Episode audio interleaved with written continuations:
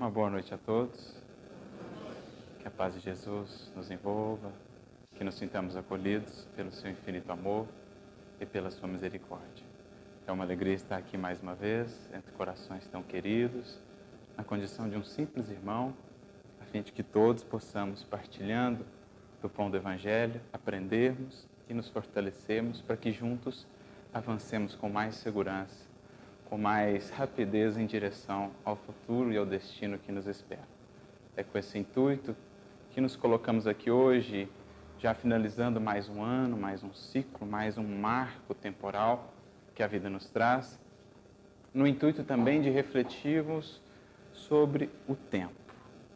Quando nós alcançamos esses marcos temporais, como por exemplo a finalização de um ano, como por exemplo a data de um aniversário, nós sempre como que somos levados ou convidados a refletir lá no mais íntimo, talvez também inspirados pela espiritualidade, sobre como nós temos nos utilizado do tempo que aqui nós recebemos na encarnação. Nesses momentos, a gente tem aquela sensação ou aquela reflexão de como o tempo passa rápido, o que nos leva a pensar como eu estou a utilizar esse tempo como eu estou a aproveitar toda essa velocidade, toda essa brevidade do que aqui temos para a conquista de algo, para a edificação de algo mais duradouro. Então, a nossa proposta aqui nesta noite é juntos, e claro, à luz do Espiritismo, meditarmos um pouco mais na nossa utilização do tempo. Porque nesses marcos, como disse, nós nos conscientizamos cada vez mais de como o tempo passa rápido.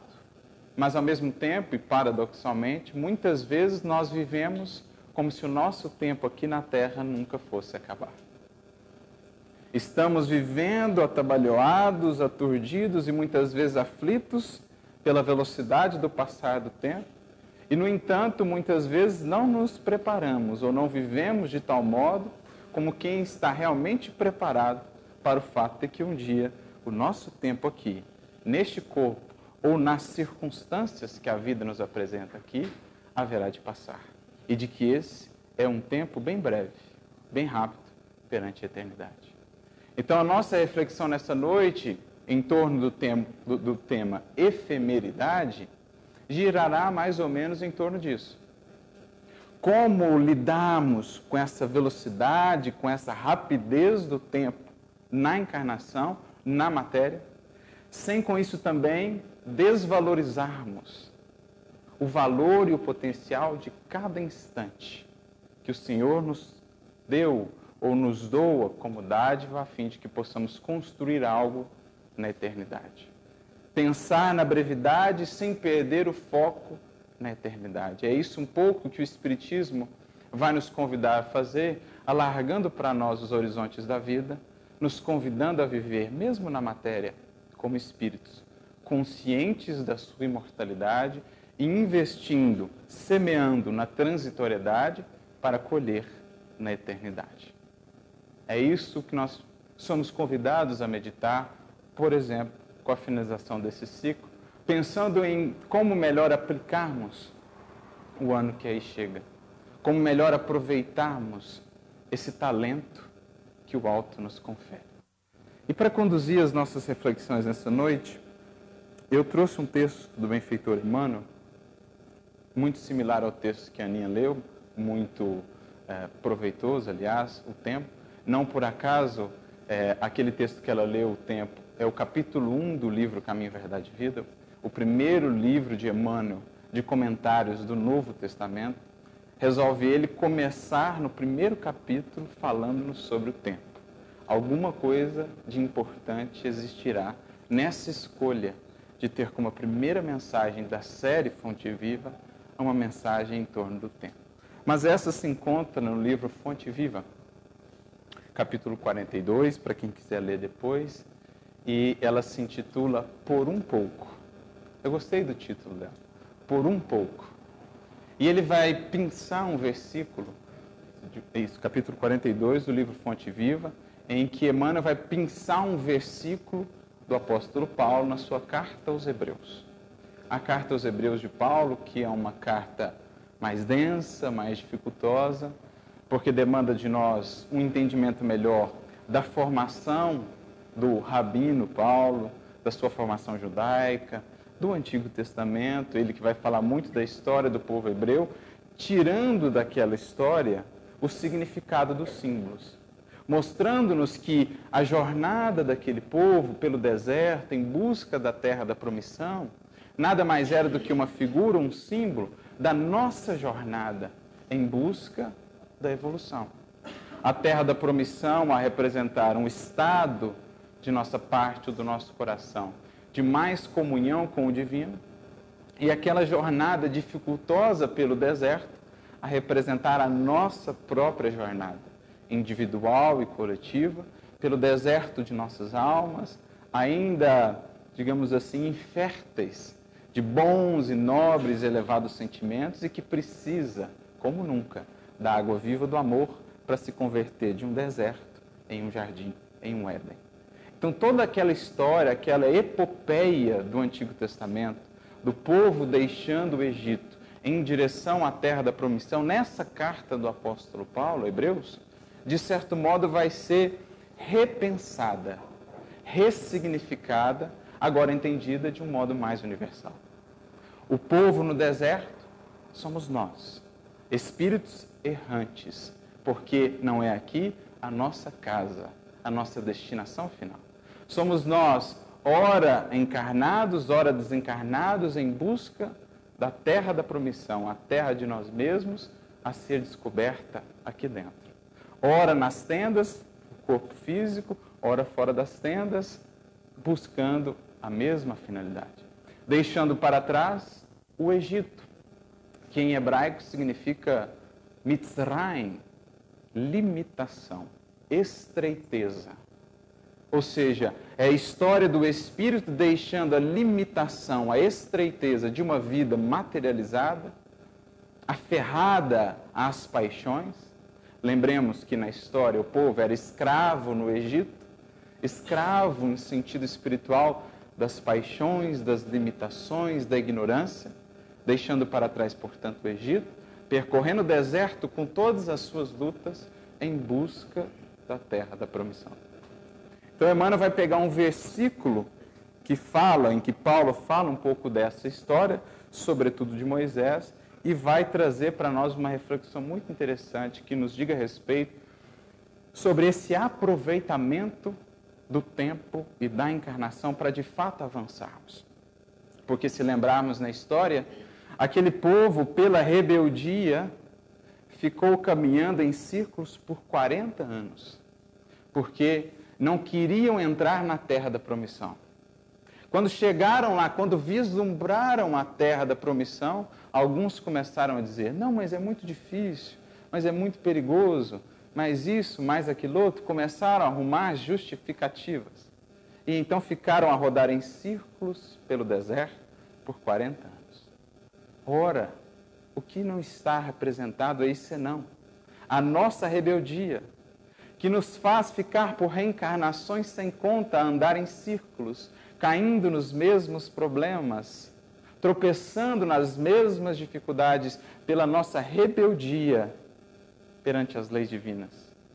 Pela nossa facilidade em encontrar justificativas para não avançarmos, para não encararmos, para não entrarmos na terra da promissão de nós mesmos, enfrentando os nossos gigantes. Lembremos que na história diziam eles: não, mas lá existem gigantes que não conseguiremos vencer. Ora, o que é isso? Senão o símbolo dos gigantes a serem enfrentados em nós e que tememos. Então, toda aquela epopeia é, de maneira muito bela, ressignificada. E o versículo que Emmanuel pega, Hebreus 11, 25, diz: Escolhendo antes ser maltratado com o povo de Deus, do que por um pouco de tempo ter o gozo do pecado. Não estranha a linguagem. Essa é a linguagem de Paulo. É uma linguagem de dois mil anos, é uma linguagem de uma cultura muito diferente da nossa de um tempo distante do nosso. Muitas pessoas que vão estudar Paulo ou o Evangelho logo desistem pelo simples fato de encontrarem uma certa dificuldade na linguagem. É como quem perdesse a oportunidade de encontrar um tesouro imenso só porque não está disposto a cavar um pouco o solo. Assim é o Evangelho. A linguagem pode ser diferente da nossa, a maneira de se expressar, as construções, mas nós já temos os recursos. Nós já temos hoje recursos abundantes para acessar esse tesouro. Já temos as pás, as picaretas, e muitas delas quem nos forneceu foi o Espiritismo.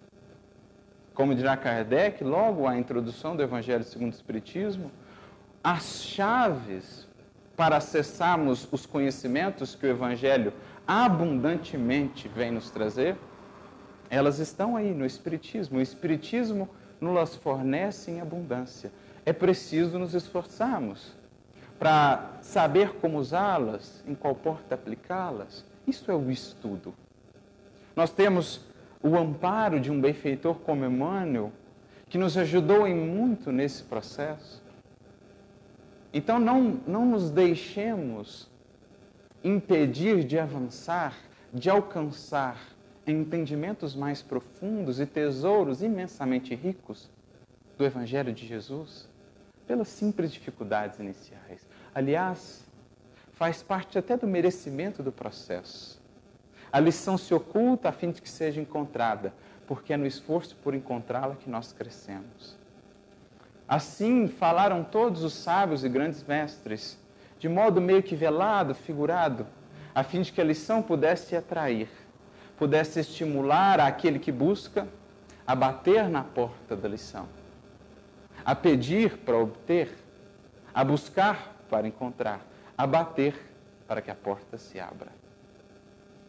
O Evangelho não é diferente, sendo ele a fonte mais preciosa e mais abundante dos tesouros do Espírito. Então, fazendo esse movimento com o auxílio de Emmanuel para irmos além da letra, nós vamos tentar entender o que ele quer dizer aqui. Para além também simplesmente do acontecimento histórico. Está aqui Paulo falando de Moisés. Moisés, que nasceu no Egito, foi adotado pela família real. Cresceu com todas as facilidades possíveis.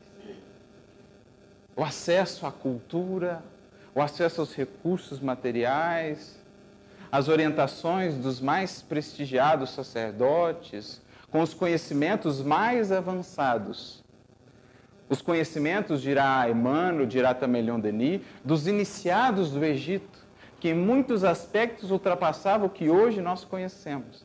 Por exemplo, acerca do magnetismo. Por exemplo, em alguns aspectos da relação com os mortos. Dirá Leon Denis no seu livro Depois da Morte, como reforçará também Emmanuel no seu livro A Caminho da Luz, falando do quanto aquela civilização os espíritos que a formavam, de um modo geral, estavam adiantados, muito adiantados em relação ao seu tempo. Então Moisés cresceu nesse contexto, tendo acesso ao que havia de maior e de melhor em todas as civilizações da época, o grande Egito.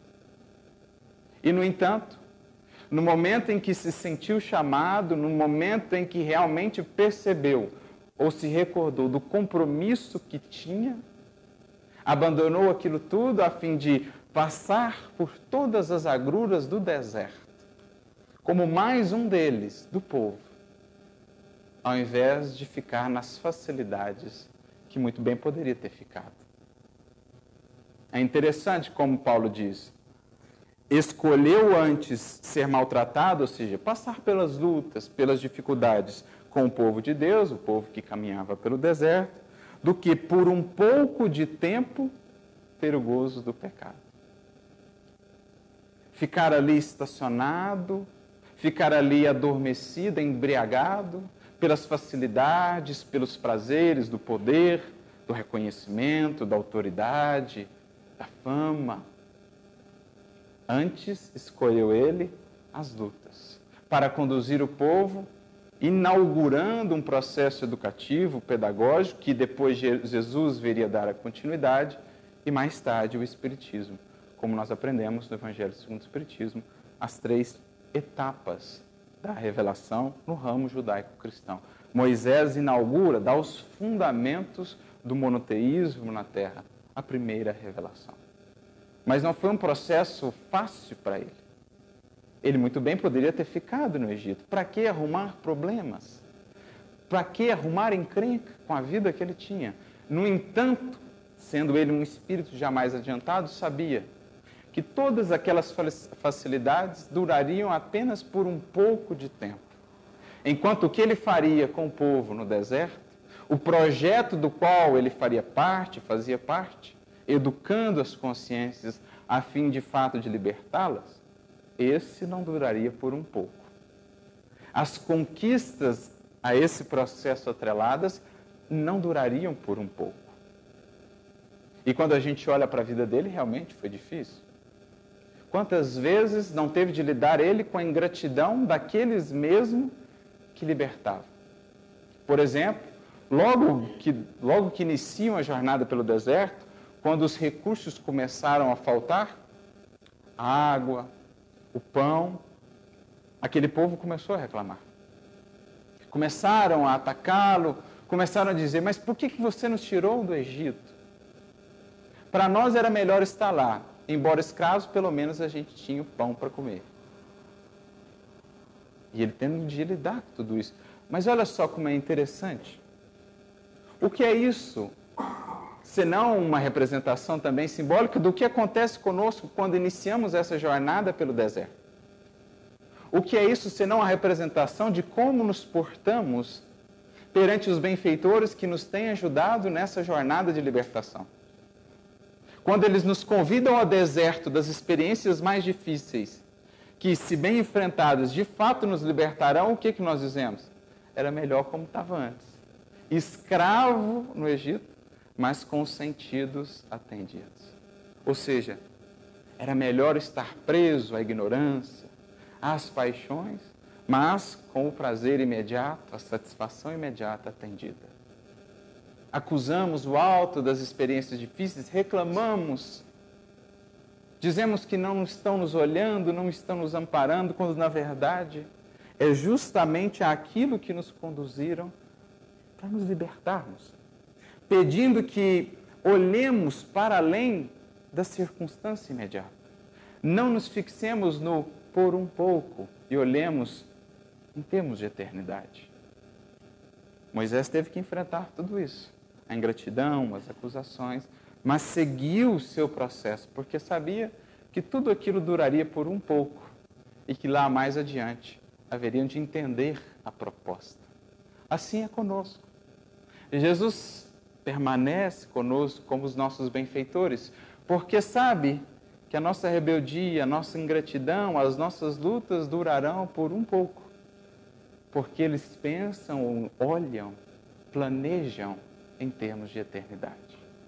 Mas, enfim, pensando essa, esse versículo, Emmanuel começa então a sua reflexão dizendo: nesta passagem, refere-se Paulo à atitude de Moisés, abstendo-se de gozar um pouco de tempo das suntuosidades da casa do Faraó, a fim de consagrar-se à libertação dos companheiros cativos, criando imagem sublime para definir a posição do Espírito encarnado na Terra. Veja como, o que, que é o estudo do Evangelho, que a gente vai aprendendo com Emmanuel, com os benfeitores, o próprio Kardec. A gente vai olhar para aquela circunstância, para aquela lição, não mais apenas naquele tempo e naquele contexto. A gente vai ressignificá-la agora para algo que diga mais respeito à nossa vida e à nossa caminhada. Então, aquela lição que aconteceu com Moisés, a questão do, do por um pouco de tempo, como Emmanuel vai analisá-la agora? Dizendo que é o que acontece com o Espírito encarnado na Terra. Tudo o que acontece aqui na Terra, inclusive a encarnação inteira, é esse por um pouco de tempo. Acontece quantas vezes nós fugimos dessas lutas, dessas dificuldades, nos revoltamos perante esse por um pouco de tempo, a fim de ficarmos presos às ilusões, às fantasias que Moisés poderia ter ficado preso, como lá no Egito, no faraó. Então ele vai e desdobra, dizendo: por um pouco, o administrador dirige os interesses do povo. Por mais que um político, um administrador, um presidente de casa espírita, fique dois, três, quatro mandatos, tudo isso será por um pouco. Acontece que muitas vezes esquecemos disso e achamos que aquilo será para sempre. E apegamos-nos à circunstância. Esse é o problema que a gente vai tentar tratar aqui. Nós não estamos ainda muito preparados para lidar com essa transitoriedade das circunstâncias. E nós então nos apegamos às circunstâncias achando que ela será para sempre. E que o que ela me proporciona agora durará para sempre. E deixamos de vê-las todas como oportunidades que chegam, têm um tempo determinado, uma lição a ensinar e depois passam. Então o administrador daqui a pouco começa a achar que aquilo é dele por direito. Ele começa a se identificar com aquela circunstância que dura só um pouco de tempo. E começa então assim vai descer, a se orgulhar, a extrapolar as suas funções, achando que aquela circunstância durará para sempre ou pertence a ele. Mas é só por um pouco de tempo que a vida lhe traz aquela oportunidade, aquela circunstância. E ela tem uma finalidade. É uma circunstância exterior de mais facilidade, de mais alcance, que me permite construir algo, isso sim, duradouro. Mas muitas vezes nos prendemos na circunstância e esquecemos de tirar dela o que ela vem nos ensinar. Então eu me apego ao cargo, me apego ao título, mas esqueço de aplicá-lo a fim de construir com ele algo de eterno em mim, no serviço aos semelhantes, no serviço à sociedade, o que realmente vai durar, porque o cargo, o título, a autoridade um dia vão passar. No caso da casa espírita, Quantas vezes nós vemos esse desvirtuamento do cargo? Quando eu passo a me identificar com o cargo e não com o encargo a ele associado. Quando eu acho que eu sou o presidente e não estou o presidente. E que a casa é minha e não que eu estou a serviço da casa. É a inversão.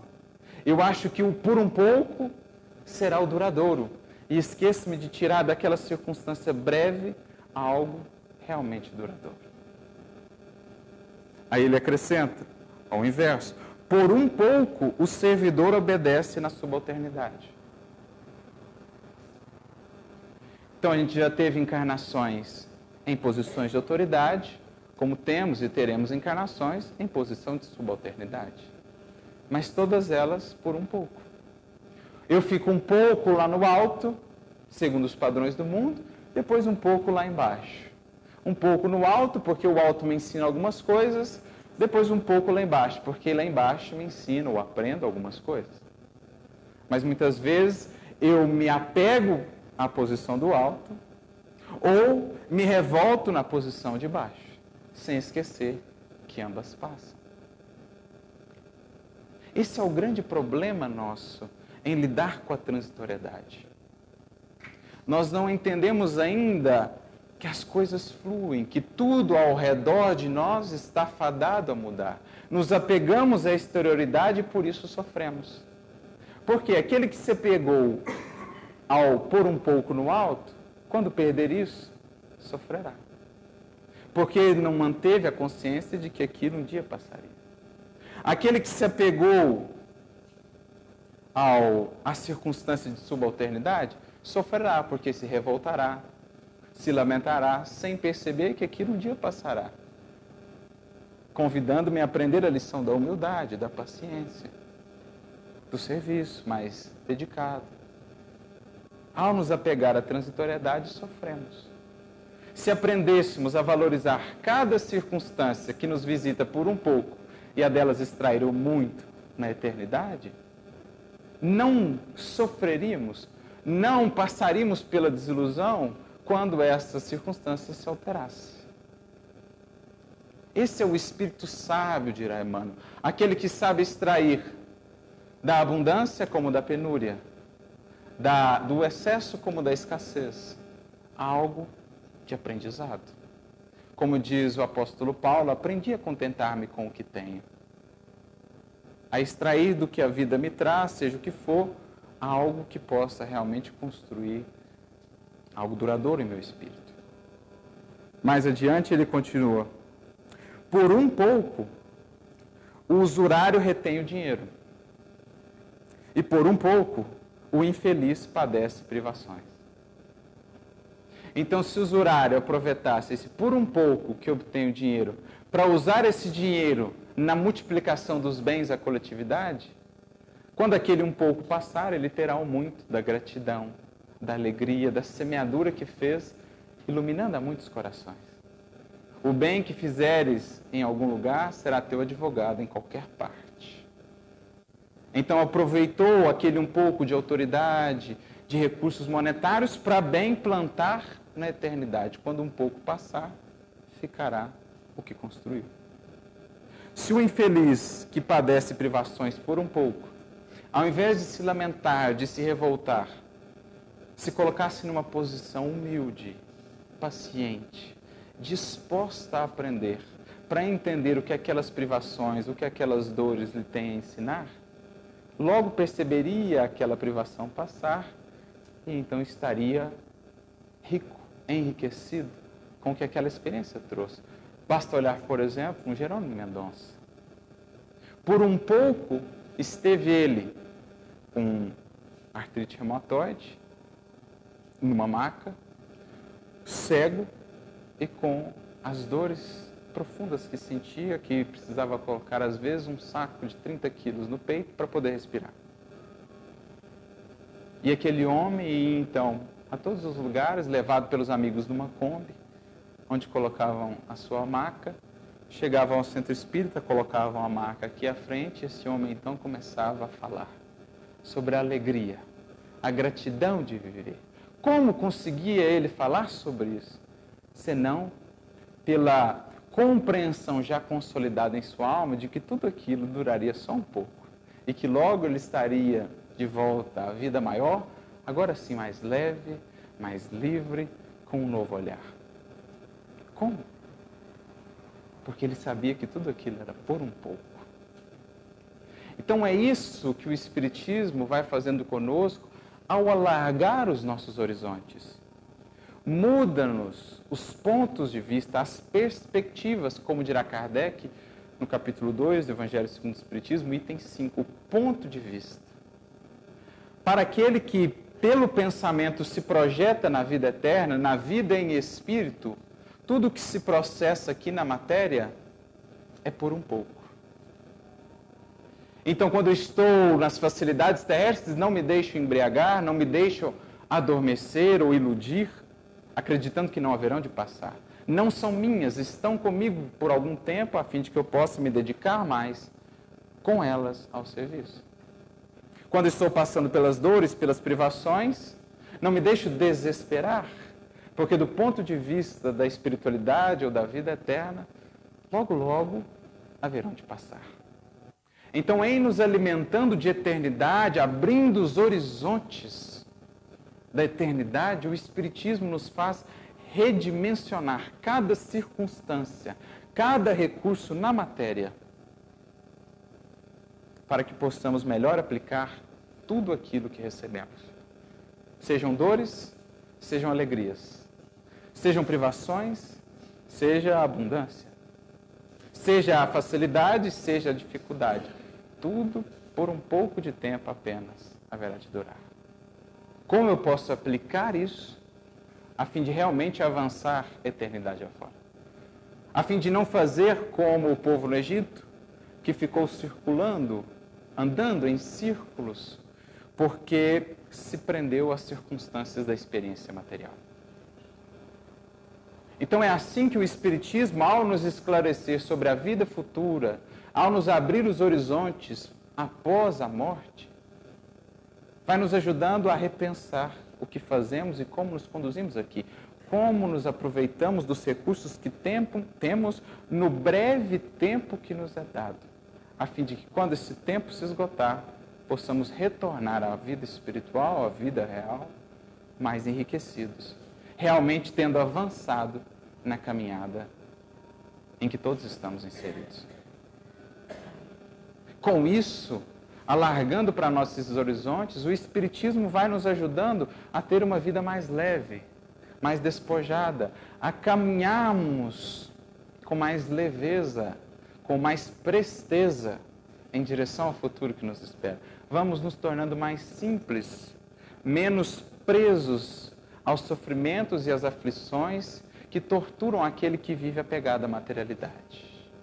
Porque aquele que vive apegado a esse por um pouco, a sua felicidade também dura por um pouco. A sua paz também dura por um pouco. Porque tudo que ele tem construído está estabelecido sobre esse por um pouco. Então é tudo pouco. A paz, o equilíbrio, a harmonia. Tem a mesma efemeridade daquilo que ele elegeu como tesouros da sua alma. Por isso dizia Jesus: Elegei para vós tesouros mais duradouros. Porque é correspondência. E é por isso que Jesus, na parábola do bom semeador, ou melhor, na parábola do semeador, quando vai é, elencar os tipos de solo, ele chega lá no terceiro tipo de solo, o solo com espinheiros.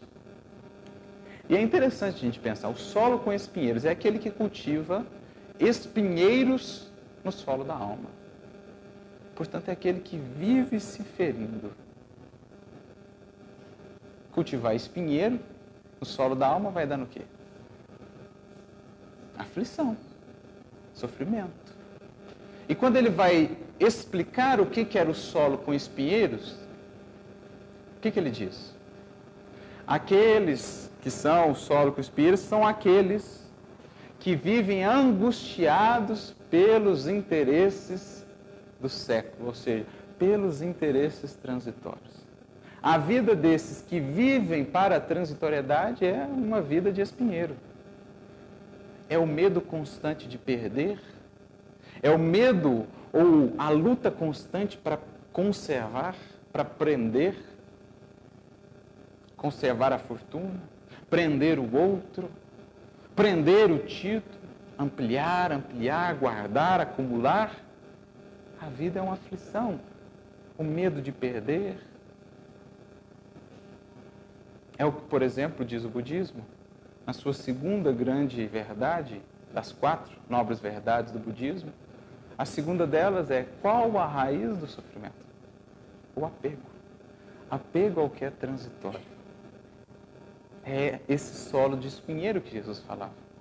A alma que vive puramente para a materialidade o tempo é para ela um carrasco, porque ele rouba a juventude, porque ele leva aqueles que são caros, porque ele acha que os que são caros de fato são levados pelo tempo, quando não são. Leva-lhe os recursos, leva-lhe energia.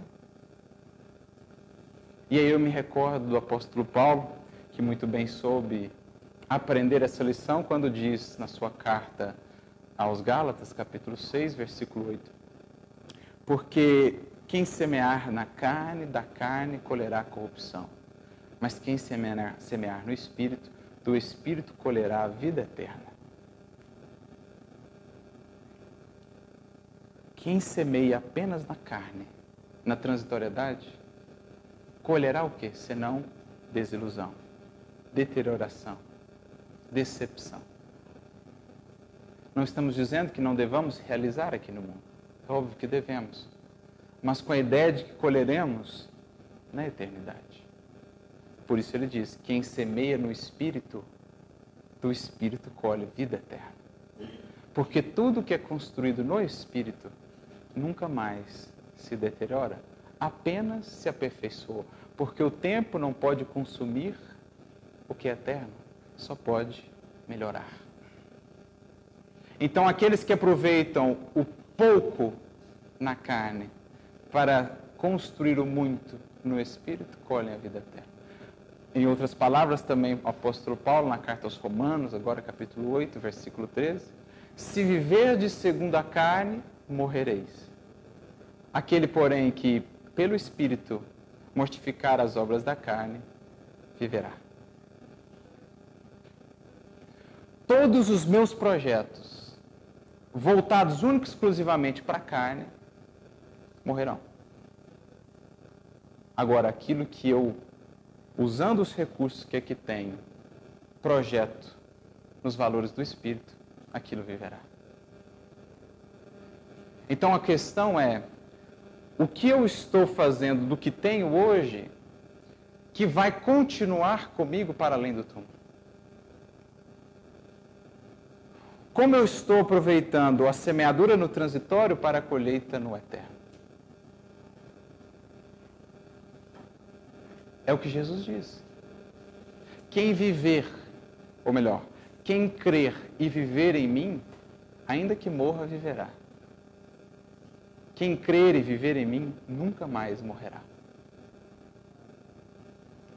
Porque quem vive em Cristo não está mais sujeito à efemeridade, porque ele constrói tudo sobre as bases da eternidade: amor, afeto, humildade, virtude, sabedoria. Isso não se destrói. Não há tempo que corrói. Então, se eu uso os bens materiais que tenho para construir gratidão em outros corações, alegria em outros corações, felicidade em outros corações, não tenho que temer, não morrerei. Meus sonhos não morrerão, meus planos não se deteriorarão. Se eu uso a bendita família em que o Senhor me colocou, para dali construir afetos mais duradouros, amizades verdadeiras, não há por que temer a perda do corpo físico. Porque então estarei vivo nele como ele estará vivo em mim. Não há mais morte. No sentido de desaparecimento, de destruição para quem usa os recursos da matéria na construção do espírito. E ele então avança. Ah, se o homem reparasse a brevidade dos dias de que dispõe na terra, se visse a exiguidade dos recursos com que pode contar no vaso de carne em que se movimenta. Estamos aqui agora e parecemos ter muito ainda. Mas, ah, se a gente parasse para pensar no quanto é breve, no quanto passa rápido. Quantos lamentos tardios evitaríamos se investíssemos agora em perdoar, se investíssemos agora em amar, se investíssemos agora em servir Quantos arrependimentos, quantas culpas e adoecimentos não seriam evitados se soubéssemos aproveitar o pouco para a vida no muito? Como diz André Luiz, logo ao prefácio do primeiro livro seu, Nosso Lar, em que, em que ele pôde constatar como havia mal aproveitado pouco, dirá ele, uma existência é um ato. Um corpo é uma veste. Um século é um dia. Um serviço é uma experiência. Um triunfo é uma aquisição e uma morte é um sopro renovador. Quantas existências, quantos corpos, quantos séculos, quantos serviços, quantos triunfos e quantas mortes precisaremos ainda para viver em eternidade. Uma existência é um ato. Portanto, não percamos o pouco presos em mágoas, em preguiça, em tédio, em rancor, em ódio, em orgulho vão. Aproveitemos o pouco para servir, para amar, para perdoar, para ajudar. Porque veremos que as circunstâncias mais difíceis, como as mais fáceis, um dia verão de passar. E teremos conosco apenas aquilo que soubemos uh, retirar de cada uma delas. Certamente, semelhante percepção diante da eternidade dar-lhe-ia novo conceito da bendita oportunidade preciosa e rápida que lhe foi concedida no mundo. Ou seja, então essa visão de eternidade dá-nos uma nova perspectiva sobre a oportunidade que temos aqui. Nós vamos lidando diferente com as coisas. Nós vamos desapegando, aprendendo a viver com a transitoriedade e vamos eliminando em nós a grande maioria das raízes ou das causas das nossas aflições. Porque esse apego à materialidade, ele está diretamente, ou tem uma relação intrínseca com aquilo que é a raiz de todos os nossos sofrimentos e dores, que é o egoísmo. Como nos dirão os Espíritos na questão 917, Livro dos Espíritos, o egoísmo está intimamente relacionado ao predomínio da natureza corporal sobre a natureza espiritual em nós. Portanto, quanto mais apegado às circunstâncias da materialidade, o espírito, mais ainda o egoísmo tem força sobre ele e mais ele sofre as consequências danosas. Como, portanto, vencer isso? Aprendendo-nos de fato a transcender a natureza moral, a sobrepujar a natureza material, a aprender a utilizar os recursos, a possuir os recursos e não sermos por eles possuídos. Na questão 914, os Espíritos dirão: à medida que o homem se instrui acerca das coisas espirituais, menos valor dá às coisas materiais. Então aí está o primeiro ingrediente, que é o que o Espiritismo faz conosco. Ele abre os horizontes do infinito, da eternidade. E diante desses horizontes, as importâncias se invertem. O espírito que antes dava tudo em termos de importância ao aqui e ao agora, ao pôr um pouco, passa a pensar em termos mais abrangentes, no tempo e no espaço. Por quê? Porque enxerga mais além. Uma coisa é você ver um obstáculo quando se está no vale. Outra coisa é quando você sobe, quando você se eleva, enxergar aquele mesmo obstáculo. O pano de fundo é diferente. Portanto, a relatividade muda. O que, quando eu estou aqui embaixo, me parece grandioso em termos de importância, de dificuldade, quando eu subo, parece um pontinho. E quanto mais nos elevamos, é isso que Kardec diz, lá no ponto de vista, mais a gente consegue redimensionar isso. É o que os Espíritos estão dizendo. Daí a importância de estudar, de aprender, de alargar horizontes da alma, de mudar o pano de fundo, aqui as coisas serão vistas de maneira diferente. Mas na questão seguinte, na questão 917, prosseguem eles dizendo: como vencer o egoísmo? Na questão mais adiante, na 917, como vencer o egoísmo? Então os espíritos responderão: o egoísmo se enfraquecerá na medida em que a vida moral sobrepujar a vida material. E, sobretudo, pela compreensão que o Espiritismo vos faculta do vosso estado futuro, real, e não desfigurado por ficções alegóricas. O que ele quer dizer com isso? Ao vermos o que se processa a vida após a morte, como são dolorosas as desilusões daqueles que viveram completamente para a matéria. Como são ilusórias as vaidades, os orgulhos que aqui nutrimos acerca de nós mesmos, quando nos identificamos com um cargo, com uma fortuna, achando que isso faz parte de nós, que é isso que dá o nosso valor, quando nós vemos o que os próprios Espíritos lá nos dizem, de maneira real e não uma ficção alegórica não foi alguém que imaginou que assim é, foram eles que vieram e nos disseram. Não tem como mais conduzir a nossa vida aqui da mesma maneira. não se existir em nós o mínimo de sinceridade e vontade em mudar. É por isso que Denis escreveu o livro Depois da Morte. E a última parte do seu livro, Depois da Morte, das cinco partes, é O Caminho Reto. O que, que ele faz? Ele mostra o que, que acontece depois da morte. Abre para a gente esses horizontes. Então, lá na última parte do livro, ele deixa o caminho reto, como a nos dizer que tudo isso, olhar para além, o que acontece, os relatos, as informações, tem uma finalidade: fazer do nosso caminho aqui mais reto. Isto é, dever, mudança de valores, investimento em eternidade, em espiritualidade. Isso é o caminho reto. É o que os Espíritos disseram a Kardec. Quando a vida moral passar a sobrepujar a vida material.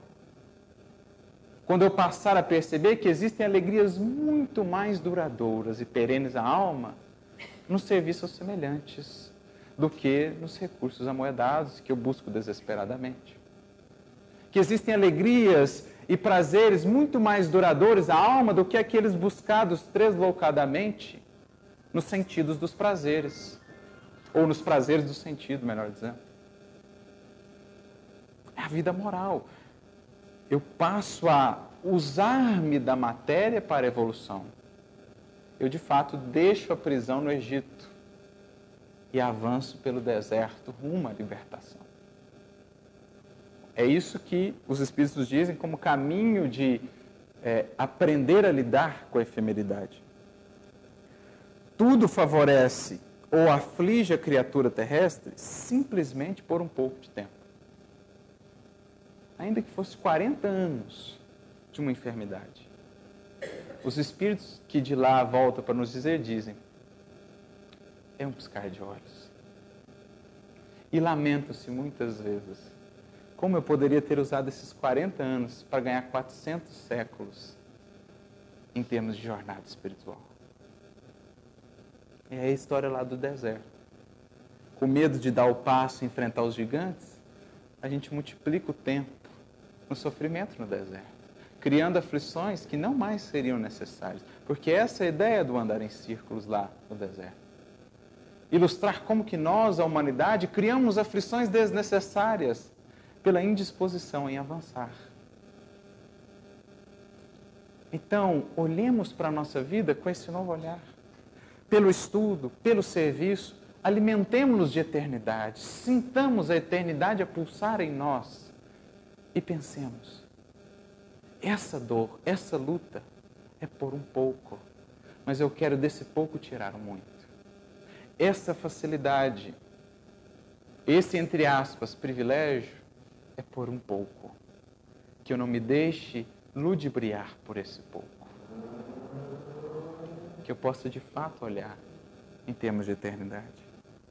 Muita gente, contudo, vale-se dessa pequena fração de horas para complicar-se por muitos anos.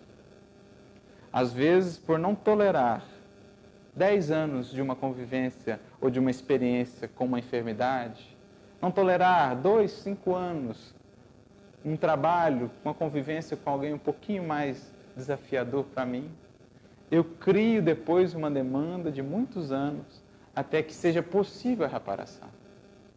Às vezes, por não aproveitar o breve espaço de uma encarnação para me ajustar com aqueles do meu lar, eu crio depois a necessidade de aguardar anos, séculos a fio, até que a junção daqueles espíritos possa ser novamente possível naquele lar. Porque a gente não para para pensar quantos anos foram necessários para juntar aquele grupo de espíritos naquele lar. Quantos corações tiveram que trabalhar, quantos sims tiveram de ser pronunciados para que aquele lar, aquela oportunidade pudesse se consolidar. Quando, se não aproveitado, só poderemos tê-la novamente daqui, sabe-se lá, quantos séculos. Então aprendamos para que consigamos manter essa, esse olhar, mesmo enquanto encarnados, aprendamos a cultivar em nós esse senso de eternidade. Isso fazemos alimentando-nos do Evangelho, da doutrina, diria Jesus, não trabalhai apenas pelo pão que perece, mas pelo pão que permanece para a vida eterna. Além do pão que perece, temos todos nós de cuidar da nossa alimentação espiritual, alimentarmos de eternidade a fim de que realmente nos sintamos espíritos passando por experiências breves na matéria. É indispensável fixar o cérebro e o coração no exemplo de quantos souberam glorificar a romagem apressada no caminho comum.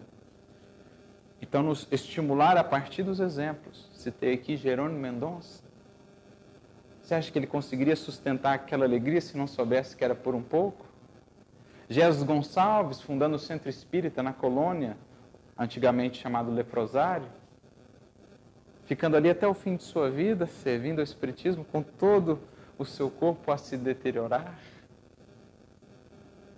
Tinham aquela força porque sabiam que era por um pouco. Moisés não se deteve a gozar por um pouco no clima faraônico, a fim de deixar-nos a legislação justiceira. Jesus não se abalançou a disputar nem mesmo por um pouco em face da crueldade de quantos o perseguiam, de modo a ensinar-nos o segredo divino da cruz com ressurreição eterna. Veja, o divino segredo da cruz com ressurreição eterna. A crucificação durou por um pouco. A ressurreição, a vida nova, é eterna. A experiência difícil dura um pouco, mas o que ela prepara é eterno, se bem aproveitado. Paulo não se animou a descansar por um pouco, depois de encontrar o Mestre às portas de Damasco, de maneira a legar-nos seu exemplo de trabalho e fé viva. Portanto, ele conclui: Meu amigo, onde estiveres, lembra-te de que aí permaneces por um pouco de tempo. A família desafiadora é por um pouco. A enfermidade é por um pouco. A experiência difícil é por um pouco. A fortuna é por um pouco. A limitação material é por um pouco. A autoridade a administração é por um pouco, como a subalternidade também. Modera-te na alegria e conforma-te na tristeza. Não no sentido de ficarmos conformados, parados, no sentido de nos resignarmos fazendo a nossa parte. Então, modera-te na alegria, que as facilidades terrestres não te levem ao excesso e ao desequilíbrio, modera-te, porque passam e que as tristezas não te levem ao abatimento e ao desânimo. Resigna-te, mas segue fazendo. Como dizia o Chico, aquela frase que ele tinha no seu quarto, isso também passa, dizia eles àqueles que liam a frase, isso vale para as alegrias e para as tristezas. Então, cuidado para não se exceder nas facilidades e para não parar nas dificuldades. Caminho do meio é sempre o caminho da virtude, o caminho do equilíbrio. Trabalhando sem cessar na extensão do bem, porque é na demonstração do pouco que caminharás para o muito de felicidade ou de sofrimento. Como dizia Jesus e também o apóstolo Paulo, um pouco de fermento leveda a massa toda. A resistência por um pouco por alguns anos, como Lívia, por exemplo, 25 anos. Naquela circunstância difícil, a levou aonde ela está hoje. Um espírito redimido, um espírito iluminado. Apio Corvino, no livro Cristo e tantos outros exemplos. O pouco do fermento, quando cultivado, na paciência, na resignação, na humildade, leva-nos ao muito. Por isso, encerro essas reflexões nesta noite, lembrando o livro de Leon Denis, que já citei, Depois da Morte, em sua conclusão. Depois de nos falar, de nos abrir esses horizontes, exaltando-nos ou impulsionando-nos à eternidade, ele nos diz: lembra-te de que a vida é curta. Enquanto ela durar, esforça-te por adquirir o que vieste procurar neste mundo o verdadeiro aperfeiçoamento. Posso ter o ser espiritual sair daqui melhor quando aqui chegou. Lembra-te de que tudo é material, é efêmero. As gerações passam como as vagas do mar. Os impérios esboroam-se. Os próprios mundos perecem, como os sóis se extinguem. Tudo foge, tudo se dissipa. Mas há duas coisas que vêm de Deus e que são imutáveis como Ele: a sabedoria e a virtude. Conquista-as por teus esforços e, alcançando-as, elevar-te-ás acima do que é passageiro e transitório, para só gozares o que é eterno.